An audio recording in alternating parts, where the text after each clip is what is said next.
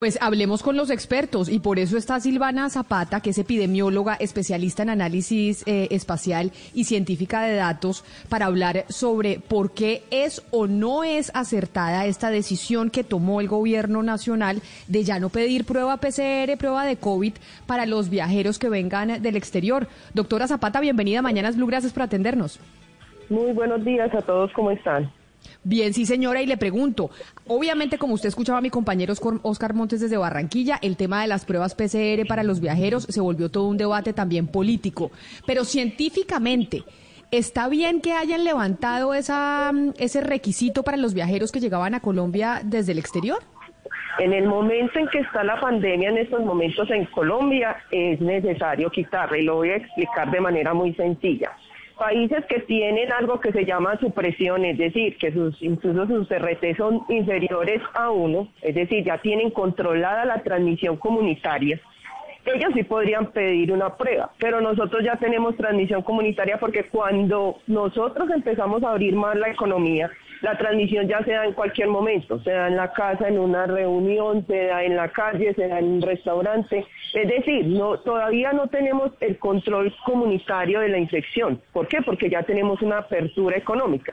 Entonces, realizar una prueba a alguien no serviría de mucho en estos momentos. Entonces, ¿qué sería lo ideal? Que se lleve un control muy estricto de esos viajeros, que para eso va a estar la estrategia PRAS, igual que a cualquier persona que está en un transporte público, que está en una tienda, que está en un restaurante y que haya tenido contacto con una persona que haya tenido síntomas o que se sienta, o que sienta alguno de los síntomas reportados para coronavirus.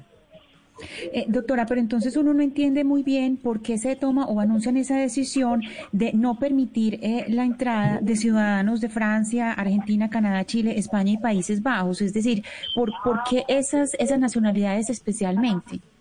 Lo que pasa es que ellos tienen unas técnicas de medición muy distintas. Ellos le van a tomar la prueba es al ingreso de esos de esos países, ¿sí? Y por ejemplo restringen algunos países que tienen alta transmisión comunitaria, por ejemplo como el nuestro. Los países que tienen alta transmisión comunitaria, claro, en otros países, en otros países les van a exigir porque ellos tienen un control más estricto de la enfermedad en términos de transmisión comunitaria. Es precisamente por eso. Pero aquí hay varios problemas. No existe una red de laboratorios mundial que se puedan contactar y se ha detectado que la gente falsifica los resultados de la prueba y les genera una falsa sensación de seguridad. Por lo tanto, puede llegar alguien de cualquier lugar y no hay forma de verificar si esa prueba en realidad sí es válida o no, tampoco. ¿Por qué? Porque no hay una red de laboratorios mundial en donde todos los laboratorios se conecten. Nosotros podríamos saber si se hacen la prueba dentro de nuestros laboratorios. Pero las personas que vienen de otros países, ¿cómo verificamos si en realidad también es una prueba verdadera? Lo mejor es decirle, vamos a estar en estricto seguimiento, vas a reportar tus síntomas todos los días durante 10 días y en caso tal de que reportes algunos de los síntomas, te debes de quedar en la casa entre 10 a 14 días. Es un método mucho más efectivo que realizar incluso el pago por una prueba que puede ser realmente costosa para las personas y que en cierta medida daría una falsa sensación de seguridad que no es la adecuada cuando podemos hacer otros métodos para poder controlar. Porque es que si vamos a controlar el extranjero, tenemos que controlar que se fue a la reunión, el que se montó al transporte público, el que se fue a una aglomeración, el que se fue a una marcha, todos tendríamos que pedirle lo mismo. ¿Sí? ¿Por qué? Porque nuestra transmisión ya es comunitaria, porque tenemos mucha actividad económica en estos momentos. Algunos están eh, afirmando que esta determinación del Ministerio de Salud de Colombia lo que posibilita es el, el, ingreso de una nueva cepa del, del COVID al país. Pero mira, ahí en ese sentido, como se les hace seguimiento al primer síntoma, inmediatamente se les hace proceso de aislamiento. En cambio, no es detectar cualquier cepa, porque es que tú con la prueba no tienes la prueba aquí para hacer una secuenciación. Entonces, ¿cómo van a saber? Tiene que presentar la persona síntomas para saberlo. Y cuando se presentan síntomas dentro de cada país, se hace la prueba dentro de cada país.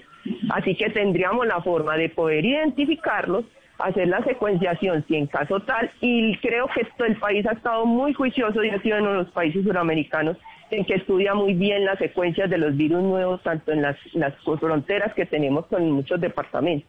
Entonces creo que esto, ese, ese temor que la gente tiene se suple cuando ese reporte diario a las personas Primer síntoma, entonces se toma la prueba y tenemos mucha más seguridad incluso porque se procesa en nuestro país y se puede obtener la secuencia genómica del virus, sea cual sea eh, eh, el, el caso.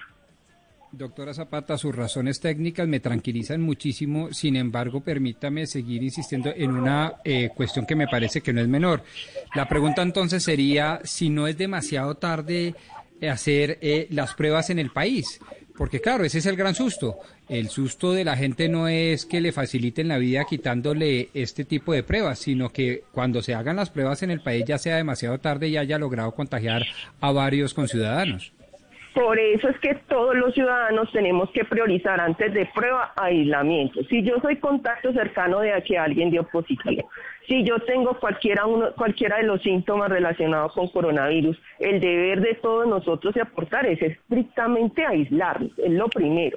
Si logramos ese proceso de aislamiento, informar a nuestra EPS, yo les digo que la cadena de transmisión se rompería muchísimo, muchísimo solamente con ese acto simple, sumado a evitar las 3E, espacios cerrados, concurridos y de contacto cercano, un muy buen uso de mascarilla, incluso desde arriba hasta el mentón, y muy importante, cuando la gente va a los restaurantes, si van a un restaurante, comer sin hablar, evitar hablar sin la mascarilla. Creo que eso es uno de los factores más importantes y con eso podemos cortar la cadena de transmisión y tener un muy, buen control. Creo que ahí es donde radica el gran problema que tenemos en el país y es el, mal uso de la mascarilla, eh, evitar, no evitar las 3C y sobre todo eh, no aislarlos en el momento en que yo soy contacto cercano con alguien y cuando tengo síntomas.